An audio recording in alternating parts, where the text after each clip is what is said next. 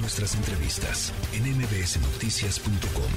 Escuchas a Ana Francisca Vega.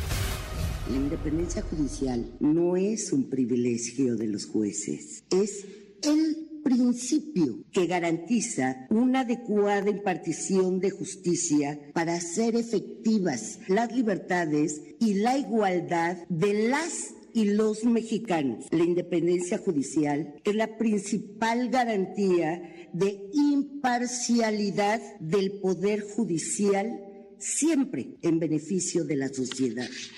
Me dio mucho gusto porque se notó, yo creo que porque estaba cansada o no quiso pararse la ministra, presidenta de la Suprema Corte de Justicia. Me dio muchísimo gusto porque eso no se veía antes. Los ministros de la Corte eran empleados del presidente también es un desmentido cuando de manera exagerada se habla de una dictadura, de una tiranía.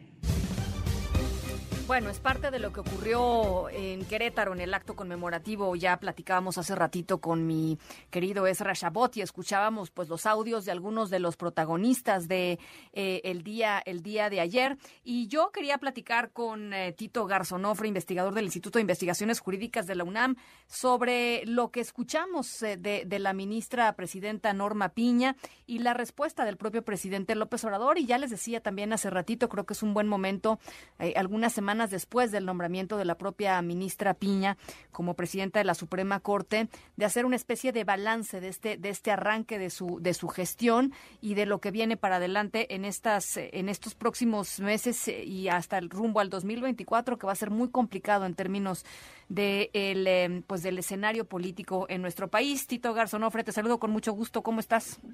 ¿Qué tal, Ana Francisca? Buen lunes, todo bien, por fortuna.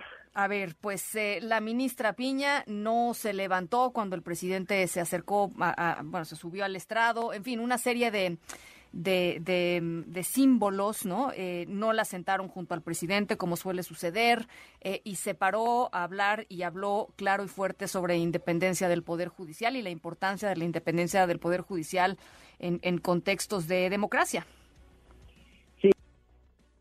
en efecto, Ana Francisca, más allá de lo simbólico o lo, mucho que está llamando la atención el, saludo y el, ponerse de pie y demás, me parece que hay que centrarnos en el, en el discurso. Es un discurso que hace una apología de la labor de los jueces. Si bien nos hemos estado acostumbrando desde hace algunos meses a que el presidente eh, López Obrador evidencie los fallos que no le gustan, ¿no? Poniendo nombre y apellido de esos jueces que parecería que en sus palabras están en contra propiamente de su proyecto político. Lo que hace ayer Norma Piña es decir, bueno, esto, esto tiene matices, esto no es un privilegio, esto sirve para consolidar la democracia. En ese sentido, pues antes que, como dijo el vocero de presidencia, un debate de visiones, pues lo cierto es que parecería un diálogo de sordos, porque al final del día el presidente López Obrador enarboló su discurso eh, realizando eh, una crítica a las reformas que se han eh, llevado a cabo a la Constitución a partir del 88, ¿no? Tildando este periodo como el periodo neoliberal. Entonces, parecería que son más posicionamientos políticos, a un mes de que Norma Piña ha tomado el poder, resulta interesante porque hay que decirlo, en este corte de caja que mencionas, a diferencia del anterior ministro presidente Arturo Saldívar, que estábamos acostumbrados a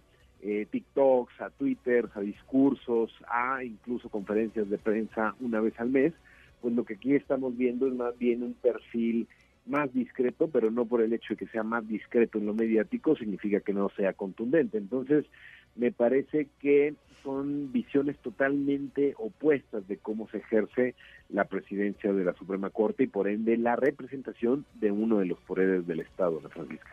Ahora, vienen eh, momentos pues complicados para la Suprema Corte, vienen temas eh, eh, difíciles, o por lo menos no sé si difíciles, pero temas polémicos en que probablemente enfrenten de, de, nueva cuenta pues la visión del presidente López Obrador con la, contra la Constitución. No digo que contra lo que piensen los jueces, sino contra lo que dice la Constitución. ¿Cómo lo ves transitando, digamos, el tema, por ejemplo, los temas de la militarización? Claro, militarización y reforma electoral, que probablemente van a ser los dos grandes temas que eh, centren la agenda en este en este semestre. A ver, yo creo que yo creo que la ministra eh, Piña está ejerciendo eh, su liderazgo no desde eh, una visión unipersonal, sino más bien colegiada.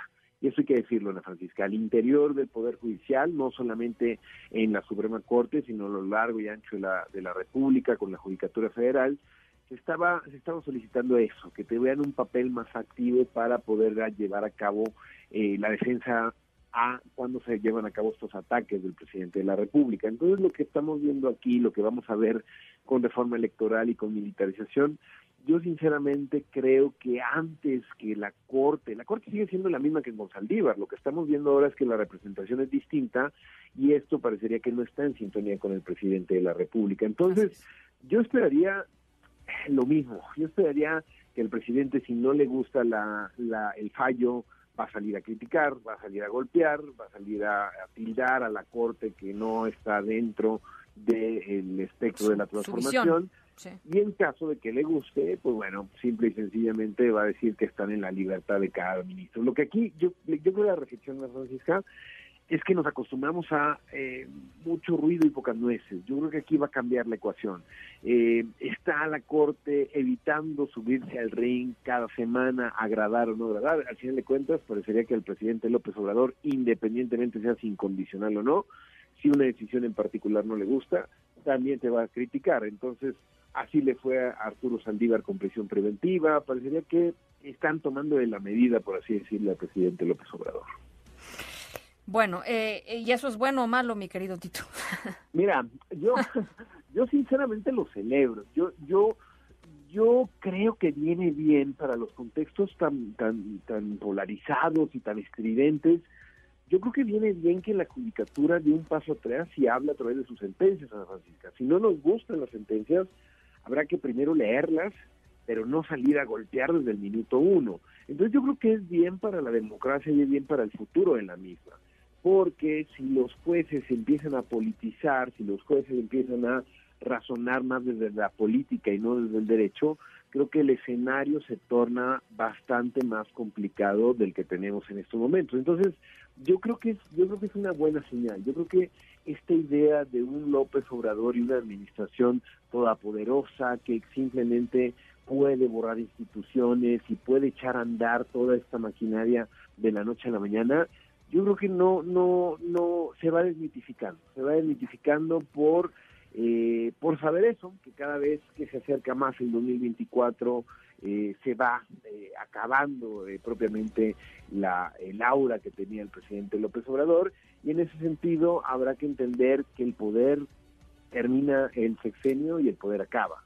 Al final lo que quedan son las instituciones, sí, se están reformando, se están modificando, pero creo que estas trascienden un determinado, una determinada coyuntura. Entonces, en ese sentido, yo celebro esta institucionalidad y este, este diálogo que propone Norma Piña de que cada, cada poder haga, haga, su, haga su trabajo. No se trata de eh, que uno se esté metiendo el pie con el otro en absoluto. Se trata de mirar por el bien del país y teniendo como eje principal la Constitución. Ahora bien, si no les gusta lo que dice la Constitución, es necesario cambiar la Constitución, pero a estas alturas del sexenio, como ya se vio en la ley de la industria eléctrica y también propiamente en la reforma electoral, resulta prácticamente imposible que cambiar la Constitución pueda modificar la naturaleza de uno de los poderes del Estado.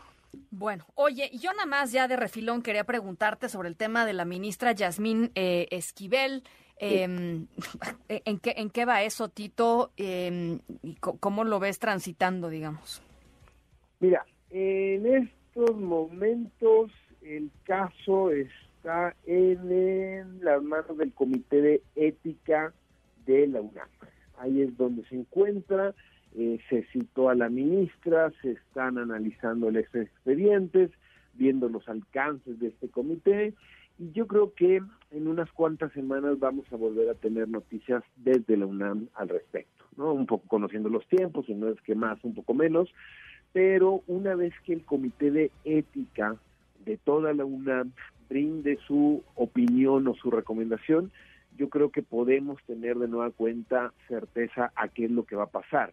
Porque de ahí irá otra instancia dentro del UNAM o es muy probable que con eso baste también para tomar una determinación si se le impone algún tipo de sanción o de nulidad o por el contrario si el tema se da por cerrado y no se puede hacer nada. Entonces, creo que hay que ser un poco pacientes. Vemos que ni de la Suprema Corte, ni de la, de la propia involucrada, ni del gobierno va a suceder algo. Entonces hay que esperar los tiempos del UNAM y así poder retomar el caso. Ojo, Ana Francisca, el caso no está cerrado, el caso por más que uno de los otros involucrados, que es el Garbais, afirme que él también este, proporcionó su tesis y demás, una cosa es lo que él puede decir, otra cosa son los hechos del caso. Entonces, el caso no está cerrado, en estos momentos hay que tener un poco de paciencia y ver en qué va a solucionar la siguiente instancia, que es el Comité de Ética de la Universidad Nacional.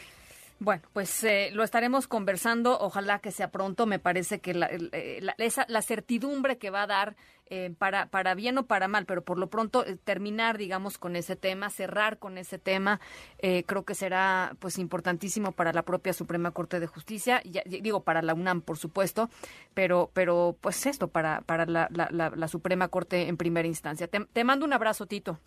Gracias por la invitación, Ana Francisca. Un saludo a todo tu auditorio. Igualmente. La tercera de MBS Noticias.